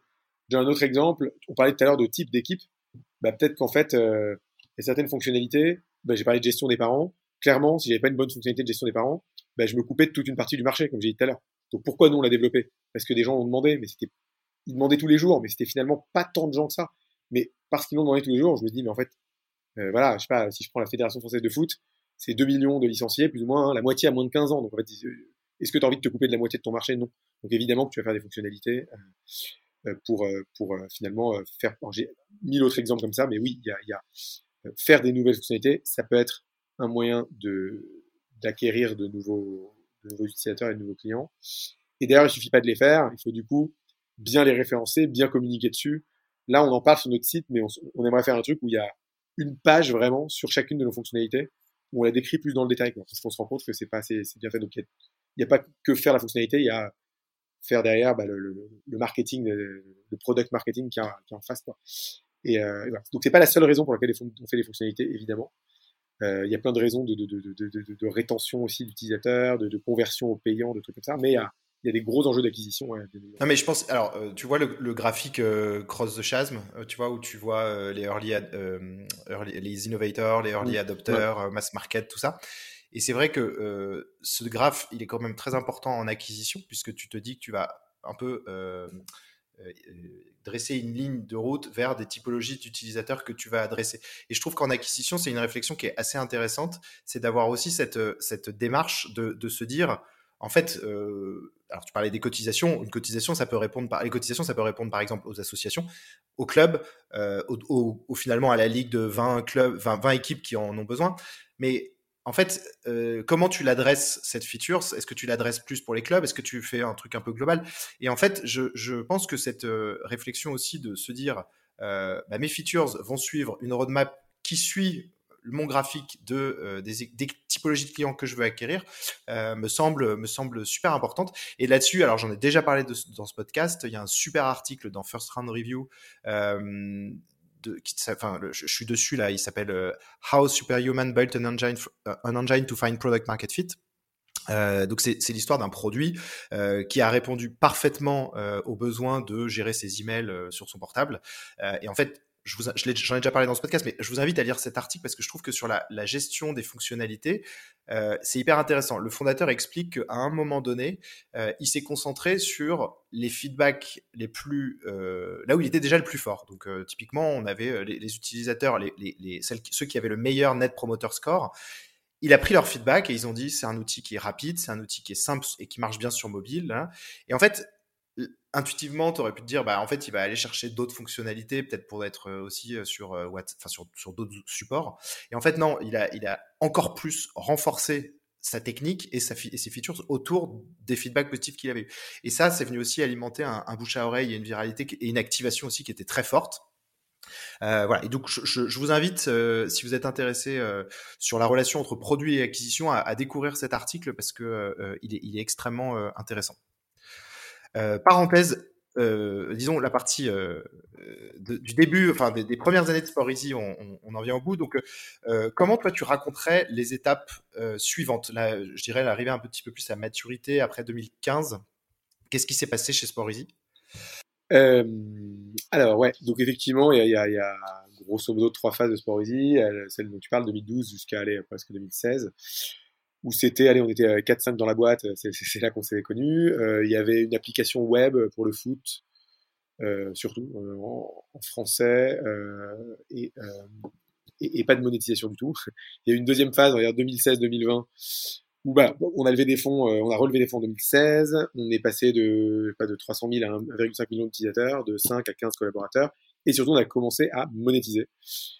Euh, qu'on a dit tout à l'heure, donc un modèle freemium, et par des relations avec des marques. Euh, et la troisième phase, elle a commencé, là on vient de faire une nouvelle levée de fonds, et on va essayer de, bah, de, de, de, de, scaler ça, de, de continuer à enrichir le produit, on pourra en reparler parce qu'il y a justement plein de choses à faire encore pour répondre à plus de besoins de plus d'utilisateurs, consolider notre leadership en France et puis croître dans toute l'Europe. Donc, euh, à partir de 2015-16, effectivement, il y a eu, il y a eu euh, les enjeux importants, ça a été la monétisation. Donc, il y a eu cette version premium pour une équipe et la version Sport Easy Club, donc la version pour tout un club, toute une association sportive. Et ça, c'était plein de problématiques parce que c'était du coup une, acquisition un peu différente. Euh, c'était c'était un produit uniquement payant, euh, c'était, euh, euh, peut-être de nouvelles fonctionnalités à développer, etc. Donc il y avait ce côté premium et club, en jeu de, de, monétisation, et opération avec des marques, qui était un nouveau métier pour nous, puisque nos investisseurs nous ont dit, quand même, vous avez une grosse base d'utilisateurs, peut-être que ça intéresse Adidas et Puma. Et il y avait aussi un autre enjeu dont on a parlé en tout début de podcast, qui était que on avait des applis mobiles, mais franchement, elles étaient pourries. Donc, je veux dire, c'est vraiment un moment où euh, je pense que, comme je l'ai dit au début, si on n'avait pas fait un, un, vraiment recruter deux devs mobiles euh, excellents, euh, Vincent et Vincent que je salue, pour pour vraiment avoir un produit mobile, une application iOS et Android digne de ce nom, et eh ben on serait totalement planté. Et c'est important aussi pour l'acquisition, puisque si je fais un saut, euh, euh, pas de 2016 à 2018, en 2018, plus de la moitié des équipes était inscrite sur mobile. C'est-à-dire, c'est plus, je cherche gérer mon équipe de foot sur Internet, je crée un compte. Je vais sur le store, l'Apple Store ou le Google Play, et en fait, je, je télécharge l'appli mobile et je crée une équipe sur mobile. Donc, euh, en fait, ça change vachement de choses. L'acquisition n'est plus la même, quoi, tout simplement. Donc, euh, il fallait bien que le produit suive Donc, euh, qu'est-ce qui a changé dans cette phase, dans cette deuxième phase? Il y a eu donc, donc des enjeux de monétisation, des enjeux de, rendre son produit un peu mobile first, et de créer cette version club. Et puis ensuite, en, on s'est posé la question euh, euh, de, comment dire, de trouver de nouveaux leviers d'acquisition. Et euh, on avait déjà un peu fait des tests sur de la pub en ligne.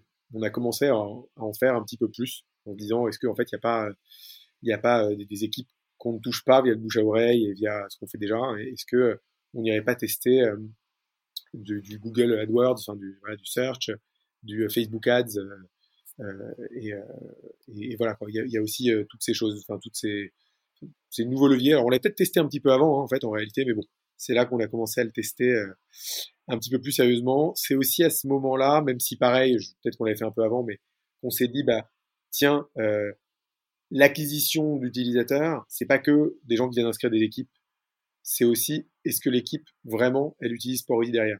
Je vous donne un exemple. Enfin, non, pardon, je vais illustrer par un chiffre.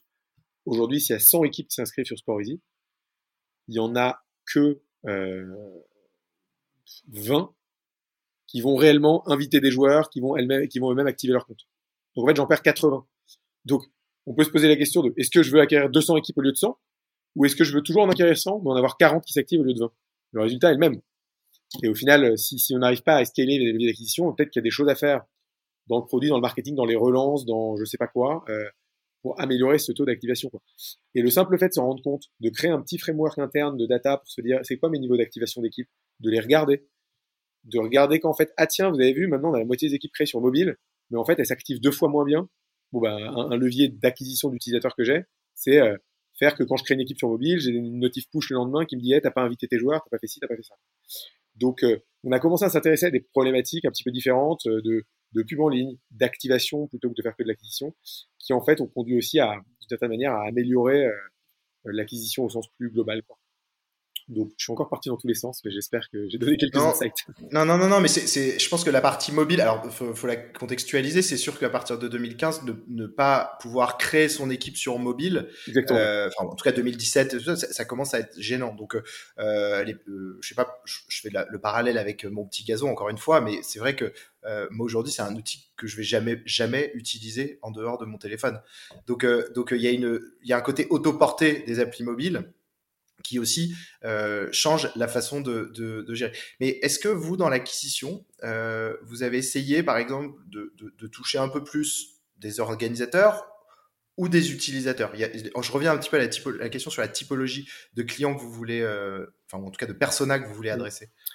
Ouais, tu as raison. Enfin, on, on, a plein de types d'utilisateurs sur Easy et j'aurais dû commencer par un petit cours de sémantique au tout début, mais nous, effectivement, il y a il y a en gros euh, quatre, types d'utilisateurs de Easy. Il y a le dirigeant de club, là, pour la version club. Lui, il a une vision globale sur toutes les équipes. Il y a ce qu'on va appeler le coach ou l'entraîneur ou l'organisateur de son groupe de copains, qui lui était notre personnel clé au début, là, parce qu'on voulait qu'il crée d'équipe. Et puis après, il y a les joueurs. Et puis il y a les parents de joueurs, dans le cas des enfants. C'est les quatre types de. Donc on pourrait se dire, bah, il y a plus de joueurs et de parents de joueurs que, que les autres, donc on a envie de tous les toucher.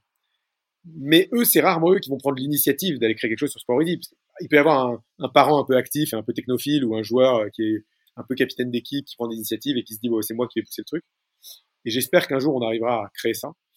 Mais le truc naturel pour nous, c'était de se dire bah non, en fait c'est c'est le coach, l'organisateur de son groupe de copains, ou le, type qui organise, celui qui envoie des emails à n'en plus finir, des, qui avait le pain en fait, celui qui envoie des SMS, qui gère son tableau Excel, qui se galère, c'est quand même lui qu'on veut toucher. Donc d'abord c'était, comme j'ai dit, organisateur d'une équipe, et ensuite c'est devenu pour leur Sport Club le dirigeant de club. Euh, sauf qu'en fait, cibler ces gens-là, c'est euh, c'est pas simple. Et chaque fois que je j'essaie de prendre des conseils moi sur l'acquisition, de, de ouais, je vais peut-être euh, t'appeler pour comprendre des choses, euh, appeler des copains qui ont d'autres boîtes et tout. Et ce que je trouve compliqué avec Easy, c'est que c'est ni du B2C ni du B2B du coup en fait. si je touchais tous les joueurs, je pourrais me dire bon c'est du B2C, il y a quand même plein de gens qui font qui font du sport et tout. c'est pas non plus du B2B au sens où j'ai des entreprises avec des profils bien définis, etc. C'est non, ça va être soit quelqu'un qui, qui organise son groupe de potes qui joue au five comment tu identifies ce gars-là, c'est un peu compliqué. Soit un dirigeant de club qui est bénévole. Alors lui, je peux peut-être plus l'identifier parce que c'est euh, pas un groupe de copains, c'est peut-être le club de handball de la ville de euh, Maubeuge. Mais même lui, en fait, il est bénévole, c'est pas vraiment son boulot. il est pas sur LinkedIn avec un poste. il est où ce gars-là Et donc en fait, toucher ces gens-là, c'était, euh, assez, assez, c'est une problématique compliquée et encore aujourd'hui d'ailleurs.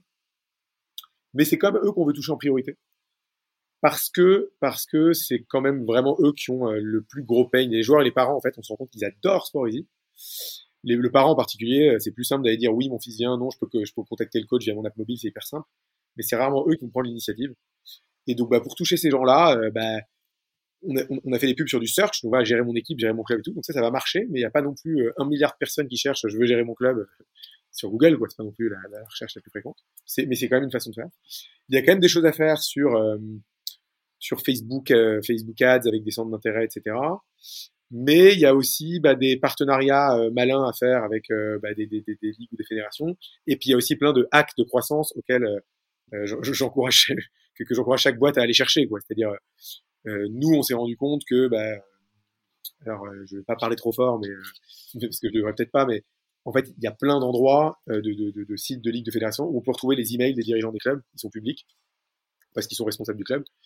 Et en fait, bah, on peut récupérer tous ces emails. Moi, j'aime pas faire du spam, mais quand tu récupères des emails de façon un peu massive, mais que tu vas proposer au dirigeant du club quelque chose qui est super utile, qui va lui faire gagner énormément de temps chaque semaine, ben, il y a des chances que ton emailing massif, qui est une pratique d'acquisition que, tu peux trouver un peu, un peu bizarre quand c'est un truc qui te plaît pas du tout, mais il y a des chances que cet email, si vraiment ça, ça, ça, ça le touche et que c'est hyper important pour lui et que tu le tournes bien et qu'il peut quand même se désinscrire s'il veut pas, ben, il y a des chances qu'il ait un petit peu d'impact quand même puisque bah, nous, on remarque que sur, des emails comme ça, qui sont pas forcément euh, euh, sollicités, euh, etc., bah, on a quand même parfois 25% de taux d'ouverture, euh, on a du clic, etc. Et là, on n'a pas forcément beaucoup d'inscriptions directes, mais on sait qu'il l'ouvre et puis il va nous revoir sur un article, peut-être sur une pub, peut-être que maintenant on a des commerciaux aussi qui, qui appellent certains clubs. Et je pense que le fait d'avoir entendu parler de nous, qu'on ait fait l'effort de bien lui parler en disant tiens, t'es dirigeant de club de handball, voilà exactement ce que je te propose et ben comme il n'y a pas tant de gens que ça qui s'intéressent aux bénévoles dans les associations sportives, et ben il est quand même content. Donc, euh, donc voilà, nous on a, Alors pour, pour l'emailing, c'est intéressant euh, pour deux choses. Je, si je me trompe, alors déjà certaines pratiques, je pense qu'il y avait aussi des choses avant RGPD parce que vous, avez peut-être que maintenant il y a un petit peu moins de largesse, mais euh, mais je crois que les bases B2B euh, peuvent être utilisées en B2B. Je crois que c'est pas quelque chose qui est interdit, contrairement au B2C, il me semble. Ouais, t'as raison. Enfin, je rentre pas dans le détail juridique, bon, je suis un expert. Mais... Non, non, mais il me semble, donc, typiquement, euh, bah, c'est pour ça que quand t'as ta boîte, en général, tu te fais vite euh, harceler de, de messages. Euh, et puis, bah, le deuxième, c'est que finalement, comme tu l'as dit, c'est quand même des personnes qui sont euh, extrêmement contextualisées et, et du coup, l'emailing peut faire sens. Euh, et interpeller avec un bon titre et voilà. Euh, donc donc ouais ça, ça c'est une stratégie intéressante justement comme tu disais que le ciblage alors oui, c'est sûr que c'est des personnes, que ce soit sur Facebook, enfin, on va prendre par exemple Facebook ou Instagram, je pense que c'est difficile d'identifier qui sont euh, coach d'équipe, responsable d'équipe. Est-ce que vous, vous avez, ouais, vous avez identifié ou non des, moyens d'arriver à cibler ces, personnes? Écoute, oui, oui, oui et non. On, on, a trouvé euh, certaines formes de pub Facebook qui fonctionnent, donc on arrive à les toucher. C'est, évidemment, il n'y a pas un truc sur Facebook qui permet de dire, ok, lui, il est euh, entraîneur dans tel club ou dirigeant dans tel club. Il y a des centres d'intérêt et des machins. Mais en itérant pas mal sur un certain nombre de, de, de, de types de publicités. j'enlève le search où évidemment, euh, si quelqu'un cherche à gérer mon club de handball, bon, bah oui, c'est en toute logique qu'il est intéressé par cible. Euh, euh, mais, mais sur Facebook, etc. Et, j'enlève aussi l'emailing, du coup, bah voilà, on a chopé des emails de façon un peu maligne. Euh, ouais, on, on, a quand même réussi à le faire de plusieurs façons. D'abord, étonnamment, on a quand même réussi à activer euh, des choses sur LinkedIn parce que les gens vont quand même parler un petit peu du fait qu'ils sont bénévoles, etc. Donc, mais c'est plus notre équipe commerciale va un peu démarcher des clubs via ça. Pas de l'acquisition massive, c'est plutôt une prise de contact très personnalisée. Ah, salut, t'es directeur sportif dans tel club, est-ce que ça t'intéresserait que Et du coup, c'est tout à fait autorisé. Ça, ça c'est plus du, des petits volumes, mais qui marchent très bien. Ensuite, sur Facebook, il y a deux choses qui marchent bien. Euh, je ne saurais pas te dire précisément pourquoi. Il y en a une, c'est des campagnes de pub, mais avec un, visuel, une petite vidéo, qui se concrétise non pas par l'inscription sur notre site, mais par un formulaire. Tu restes dans, dans l'univers de Facebook, mais tu vas pouvoir donner des infos en disant euh, moi je fais partie de tel club, etc. Et nous, avec le recoupement de pas mal de centres d'intérêt et, euh, et euh, un certain nombre d'itérations, on a réussi à avoir des, des coûts d'acquisition intéressants de, de, de leads euh, via ce, ces formulaires Facebook. Donc, bien une sorte de qui est Vous faites. Ouais, c'est exactement ça. Donc on a, on a ça, on a réussi à ce que ça marche pas mal. Et attends, je voulais dire un autre truc. J'avais deux idées, mais je suis un peu fatigué donc ah, un trou. Attends, je t'ai coupé. Attends, euh... attends, attends, attends si, si, je retrouve pas, je. Donc ouais, on a réussi via ce biais là. Euh... Et, et, et, et qu'est-ce que j'allais te dire? Bah écoute, ça va m'en venir. LinkedIn, Facebook? Google. Facebook. Là, je voulais dire un autre truc. Instagram. Euh, ça marche un petit Alors peu. ça va te revenir. Je pense que ça, va te revenir, mais je, je, vais, je vais juste embrayer donc sur l'intérêt à ce moment-là aussi dans votre croissance euh, et de pouvoir aussi mieux cibler certaines typologies d'organisateurs. Ça t'est revenu? Ça m'est revenu, pardon. C'est aussi sur Facebook qu'on est. C'est un, un, classique, hein, mais qui marche bien pour les clubs de sport amateur parce qu'ils ont besoin d'équipements de moyens. Les marques avec lesquelles on était partenaires, on a créé avec elles des jeux concours autour de euh, euh, gagne des maillots, des ballons, des machins pour ton club à partir du moment où tu fais ce jeu concours, bah forcément, les gens qui vont venir, bah, c'est quand même des gens qui s'occupent un peu de leur club. Et on peut choper euh, comme ça, tu vois, 1000 lead clubs parce qu'ils veulent tous gagner les 5000 euros de, de ballons, euh, maillots, etc. Pour nous, ça marche. Ah oui, donc c'est vraiment, un, tu, tu, offres une vraie récompense qui parle. Hein. Ouais, c'est malin ça. Malin. Mais derrière, on sait que c'est un responsable de club. On le met quand même dans le cadre de Sport Easy parce que parfois les marques lui payent aussi l'abonnement Sport Easy. Enfin, je te passe le détail, mais des mécaniques de jeu concours mais intelligentes. C'est pas juste euh, de, la, de la lessive pour de la lessive pour vos chasubles. Voilà. Pour vos chasubles.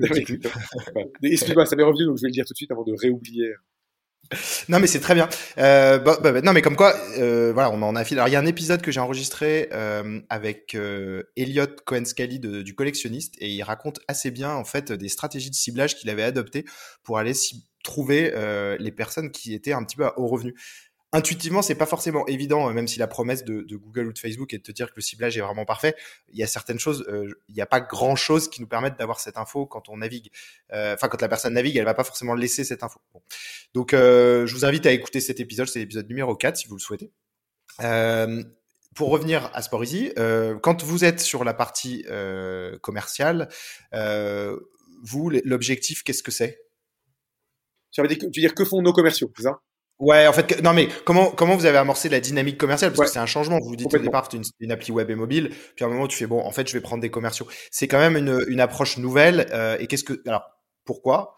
Qu'est-ce que ça a donné? Et aujourd'hui, euh, voilà, l'analyse. Alors, euh, t'as raison parce que tu disais tout à l'heure que quand, quand on s'est connu vers 2013-14, on était 4-5 et que, des ingénieurs. Et puis toi t'es venu faire un peu de marketing avec nous et et et, et, euh, et donc il n'y avait pas du tout de commerciaux. Et d'ailleurs il y a toujours pas de commerciaux pour euh, la partie que j'appelle gestion d'une équipe. Donc, euh, je suis euh, un entraîneur et des joueurs ou des parents.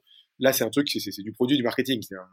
les gens peuvent aller s'inscrire, télécharger l'app, il n'y a jamais quelqu'un qui les appelle, sauf le support utilisateur s'il si, si, pose une question. Je veux dire, cette partie-là, qui est freemium, elle n'a pas de commerciaux. On a commencé à créer, enfin, à, recruter des commerciaux et à, créer une culture commerciale chez Sporty, hein, ce qui est c'était complètement nouveau. À partir du moment où on a créé cette version club. Donc la version club de Sport je répète, c'est pour tout un club, une association sportive qui a plusieurs catégories d'âge et qui n'a pas 20 euh, joueurs. Ça va être euh, euh, ça peut être 20, 30, 50 membres, 100 membres, 1500 membres. Nos plus gros clubs, euh, ça doit être le football club de Rueil-Malmaison. Je crois qu'il a 1600 adhérents. Euh, c'est le plus gros club de foot de France et, et, et il utilise Sport là, cette différence, c'est une version que payante et donc, déjà, on peut un peu plus calculer euh, combien ça nous rapporte, etc. Euh, et, nous, en plus, euh, enfin, les montants, c'est 3 euros par membre par an. Donc, un club de 200 membres, il paye 600 euros par an. Ça peut paraître petit. et parfois, on a du mal à les signer. Par contre, on a un taux de churn qui est zéro sur les clubs. Donc, c'est, en fait, si on signe un club à 500 euros, ça paraît être que 500 euros, mais en fait, il reste 10 ans, donc c'est 5000 euros. Donc, donc on s'est dit, bah là, quand même, en plus, sur cet univers où c'est peut-être pas vrai de toutes les cibles, hein, mais nous, c'est un univers ou c'est des bénévoles dans les clubs euh, qui sont euh, qui ont besoin de réassurance humaine. On s'est dit il faut quelqu'un qui les appelle, qui leur explique le truc. Et donc on a on a créé cette petite équipe. Alors, au début c'est une personne dans la team et puis moi euh, c'est Guillaume que, que, tu connais qui s'est mis un peu là-dessus. On s'est dit bah en fait ce qu'on va faire. en fait, juste pardon aussi, mais pourquoi on a créé la version club? Parce que les utilisateurs nous l'ont demandé. Ils ont dit l'équipe des moins de 12, des féminines et des vétérans utilise Sportzy. Il y a trois équipes de notre club qui utilisent Sportzy. Faites-nous une version pour tout le club. C'est pas que ça a été demandé. Donc, on l'a fait. Et le premier truc qu'on fait, ces, ces, commerciaux, c'est d'aller justement euh, bah, appeler un peu nos, nos, utilisateurs euh, qui très clairement, soit qui avaient plusieurs équipes du même club, soit qui utilisaient Sporty pour une équipe, mais qui étaient clairement dans un club plus grand. Donc ils ont commencé à, à, à appeler ces gens-là. Et puis après, on a commencé à faire bah, en fait de, de, bah, du marketing, du SEO, de la pub en ligne, euh, des landing pages, etc., spécifiquement sur cette offre pour créer du lead. Euh, et puis, euh, et puis il y a eu du bouche à oreille qui a commencé à se faire entre clubs. Donc avant c'était entre entre équipes, ça a commencé à se faire entre clubs. Mais si on, si on reste sur les commerciaux euh, et le, le, comment ils ont, euh, voilà, qu'est-ce que ça a pu changer? Qu'est-ce que ça a pu changer dans la dans la relation avec les clubs? Comment vous avez, euh, voilà, est-ce que ça, ça, ça a converti des choses que vous n'auriez jamais eues? Ouais, ouais. En fait, ça a été essentiel parce que je pense que la, la, la version club n'aurait pas marché sans ces commerciaux du tout. Et en fait, euh, pour être très clair, ça a doublé nos revenus. Aujourd'hui, mais, c'est même plus en fait, parce qu'aujourd'hui, dans nos revenus, je, je, mets à part la partie commerciale avec les marques, parce que je pense à un autre sujet. Mais euh, euh je veux dire avec Adidas et avec Puma ou avec je sais qui.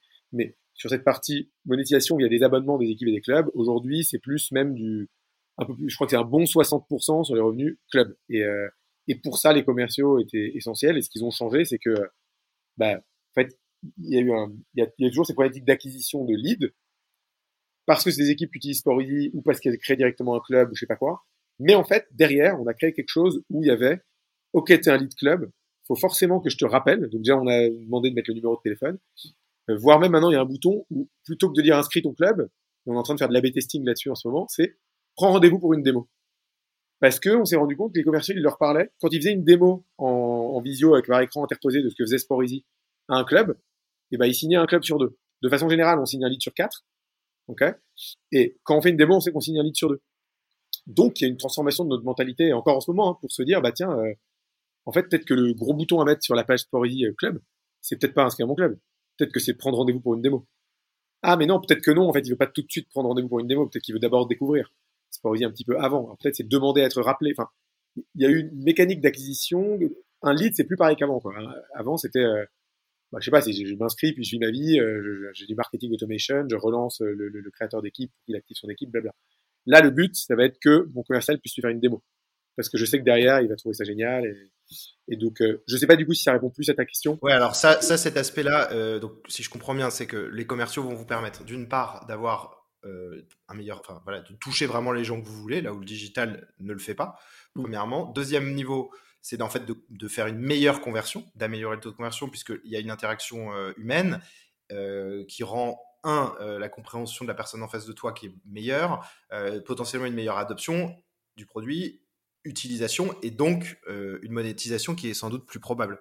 Donc de ce que j'entends, c'est vrai que le, commercial va venir enrichir euh, finalement euh, l'activation ah bah carrément. Dans, le produit. Et, en plus, juste tu précises que alors avant c'était le commercial qui faisait ça, maintenant on a séparé en commerciaux d'une part, account manager d'autre part, mais il va vraiment avant donc tout se faisait tout seul directement sur ton app sur un club, t'as pas que l'app mobile, t'as même le côté, j'ai un tableau Excel avec mes adhérents, je vais l'uploader, etc.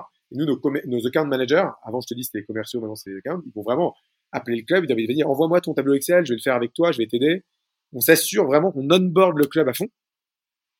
Et ça, ça implique que bah, derrière, on va avoir vraiment 250 utilisateurs actifs, c'est-à-dire tous les membres du club, et qu'il ne churnera jamais. Et en fait, c'est vachement important parce que c'est bien beau de faire euh, l'acquisition d'un lead club, mais si en fait euh, il te paye pas ou il te paye un an euh, au lieu de 10, bah, c'est pas la même chose. Quoi. Et ça, ça a transformé la boîte parce qu'aujourd'hui on a des commerciaux de The Manager qui sont euh, c'est peut-être une petite moitié de la boîte. Euh, alors que toi, tu as connu une époque où il y avait que tech produit, quoi. Enfin, il y avait même pas, il y avait pas tout ce truc Vous étiez une vraie start-up. non, je, je, je, je, vous invite euh, pour les auditeurs euh, à regarder sur mon site. j'ai un article que j'ai fait sur AB Testy, et en fait, c'est vraiment un modèle d'acquisition dans lequel les commerciaux ou ce qu'ils appellent les customer euh, success, enfin les customer managers, ont permis à la boîte de, de, de, décoller. Enfin, vraiment, c'est un élément extrêmement différenciant euh, pour que les premiers premiers utilisateurs, ils utilisent correctement l'outil. S'ils l'utilisent correctement, ils payent, ils restent et ils en parlent. Et en fait, c'est ce mécanisme qui est très fort. Donc, je vous invite à lire l'article pour euh, voilà pour voir une histoire euh, qui, qui, est vraiment euh, axée autour de ça. Nizar, j'ai une question autour de cette enfin, autour de ça sur les commerciaux. Est-ce que si c'était à refaire, tu prendrais un commercial depuis, t'aurais pris voulu avoir un commercial dès le début? Bonne question. Le...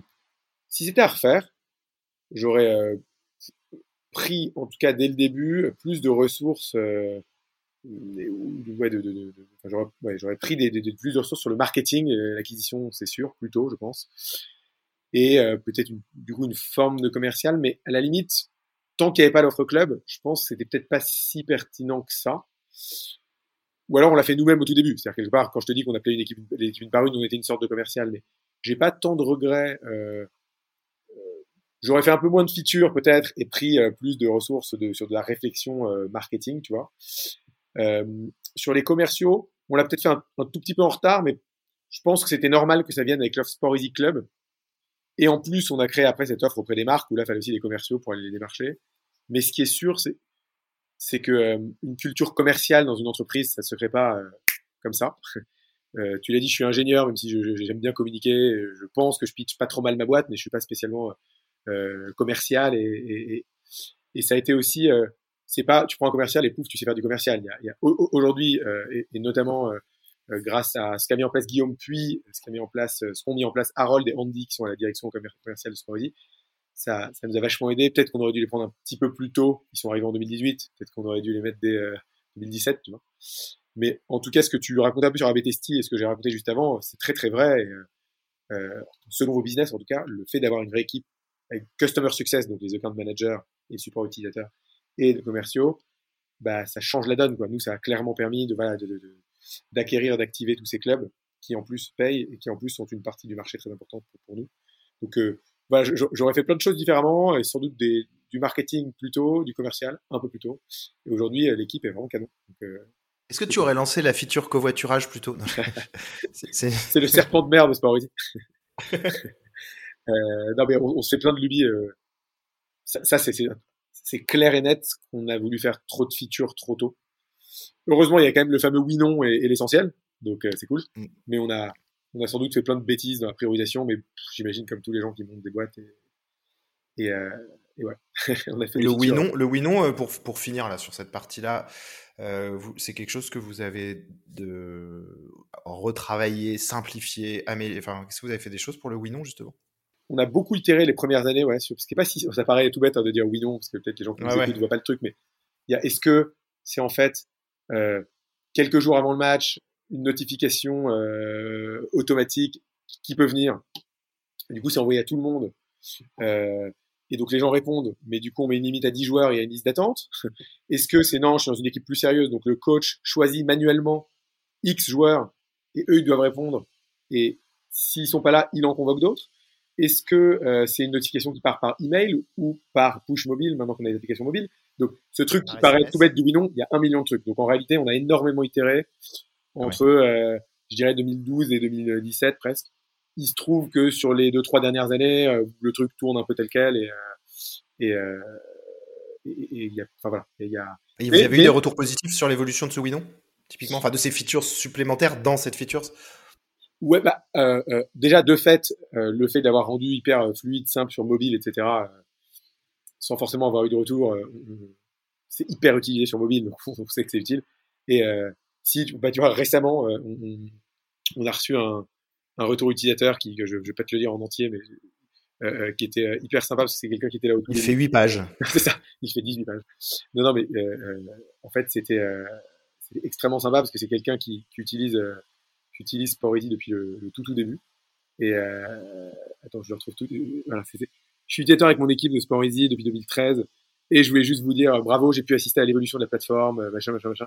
Et il nous a fait tout un blabla en expliquant que c'est incroyable, ça avait évolué, avec sa réponse. Enfin bref, on a trouvé ça hyper euh, ultra sympa. Donc euh, euh, ouais, les, gens sont contents et, euh, et, si je me trompe pas, tu as été toi-même utilisateur ou en tout cas tu as vu le la, l'évolution du produit.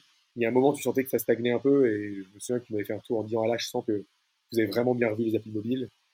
Et effectivement, on a, on, a, on a, beaucoup travaillé l'UX des applis mobiles pour, pour, se remettre à niveau, quoi, parce que en 2000. Euh, ouais, en fait, avec le recul, 2017, on les fait pas. Quoi.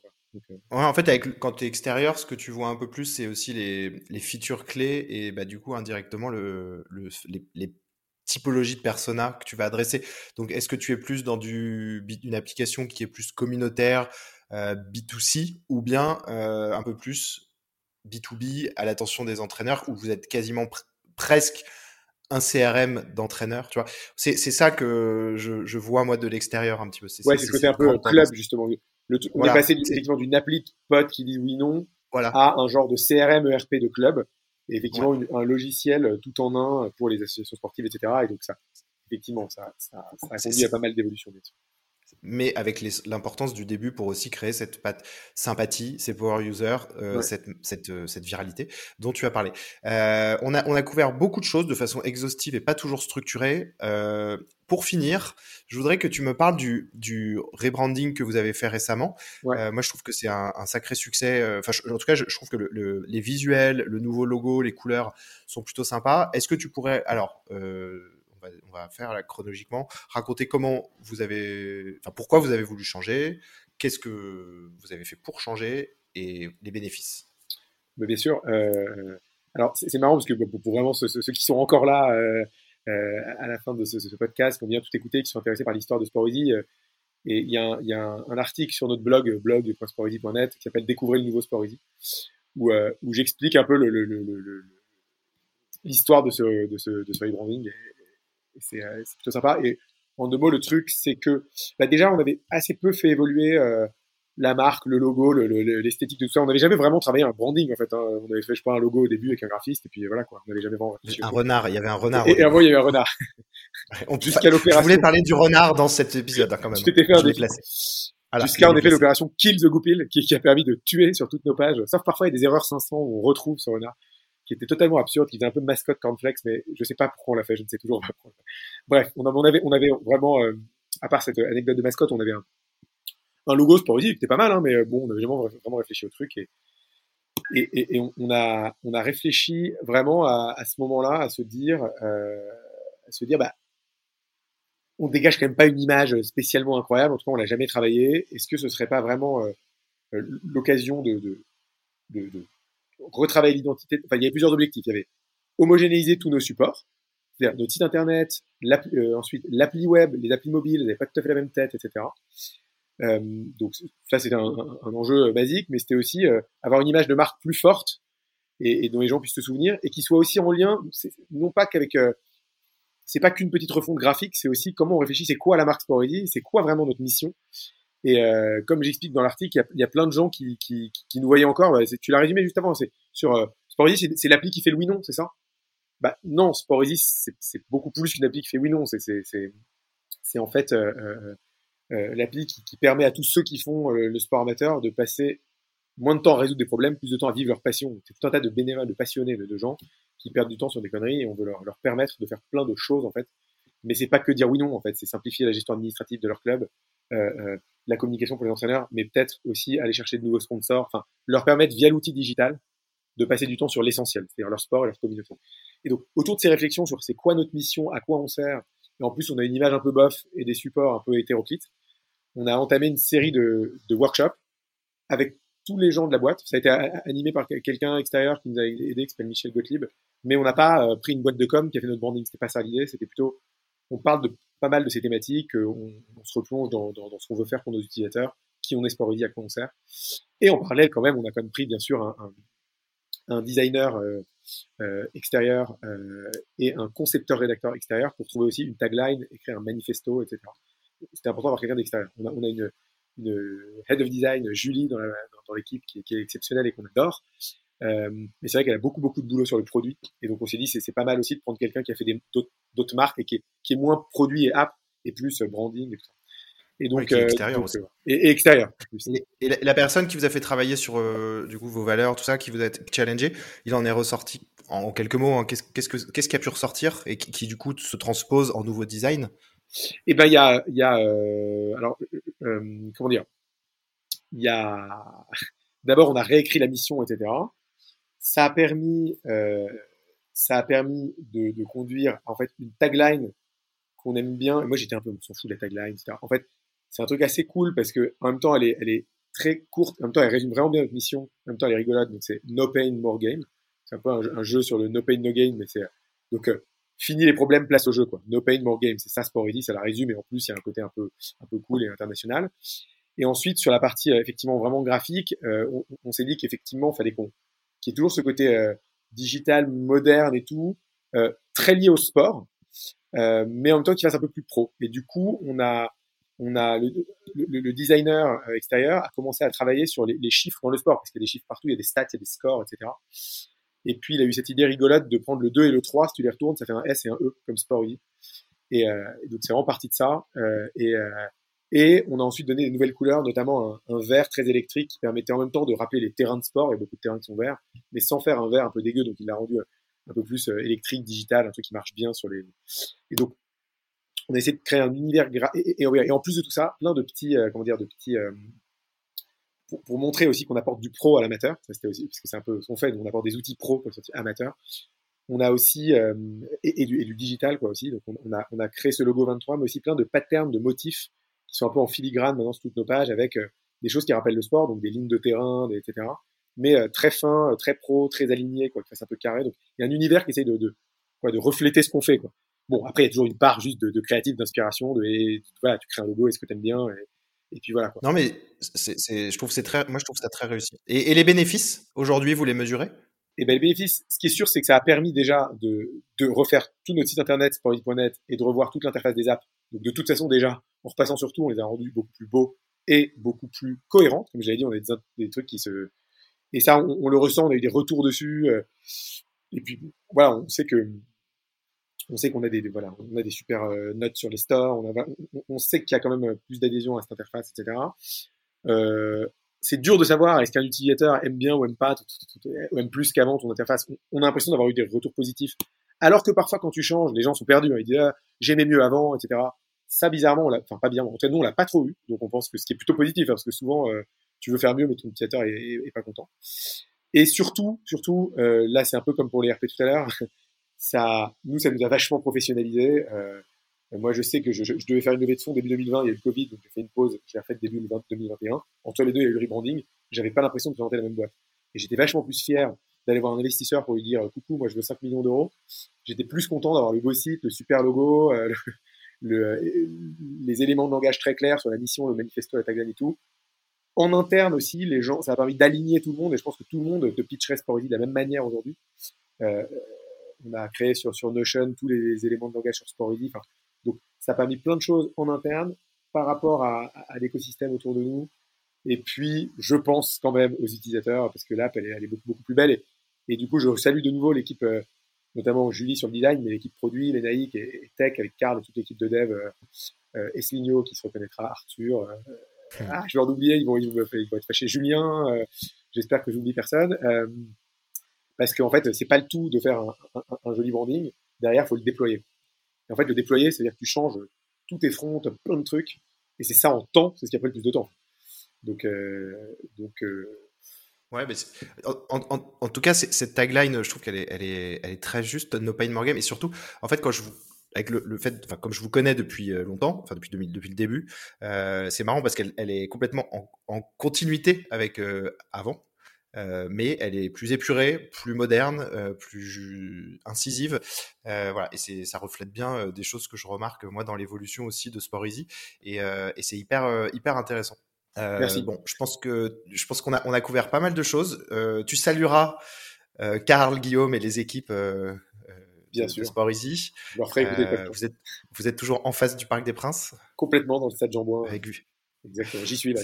Toute la, toute la, journée, ils peuvent. Ah, tu, il est en face de toi? Le, le parc, il est derrière. très bien. Euh, donc encore une fois, je te remercie Nizar d'avoir euh, d'avoir participé. Pour moi, c'était hyper important. J'ai l'impression de, de, boucler la boucle puisque euh, voilà, c'était c'était euh, c'était voilà les, mes débuts dans le digital et du coup j'avais vraiment envie qu'on fasse cet épisode ensemble. En plus, on a raconté plein de choses qui sont qui sont, je pense, vraiment passionnantes pour pour des outils pour des entrepreneurs qui sont qui passent par là, qui, qui vont passer par là. Voilà. Donc donc merci beaucoup Nizar. Merci à toi Mathieu. C'était un plaisir et, et merci d'avoir. on a un peu lancé ensemble l'acquisition chez Sport et tout, donc c'est très sympa de faire ouais. un podcast avec toi. Et, et désolé si j'étais un peu embrouillé parfois, parce que comme tu sais, j'ai une, une, petite fille de un mois et je suis un peu fatigué. Voilà, le jeune papa qui. Et, et je sais que toi, t'attends ta deuxième, donc euh, enfin, voilà. deuxième enfant. Donc il faut se préparer, faut dormir. Moi je, moi, je prépare. Euh, donc top. Merci beaucoup, Nizar. Merci à tous d'avoir écouté l'épisode jusque là, et, et à très bientôt. Salut Mathieu. Salut Nizar.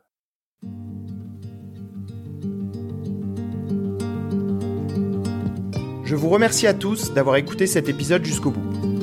Si cet échange vous a plu ou fait réfléchir, n'hésitez pas à en parler sur les réseaux sociaux ou à des entrepreneurs autour de vous. Vous pouvez également vous inscrire sur mon site mathieusecarelli.com pour être tenu informé de la sortie des épisodes et pour recevoir tout mon contenu. J'espère à très bientôt pour un prochain épisode du Refuge.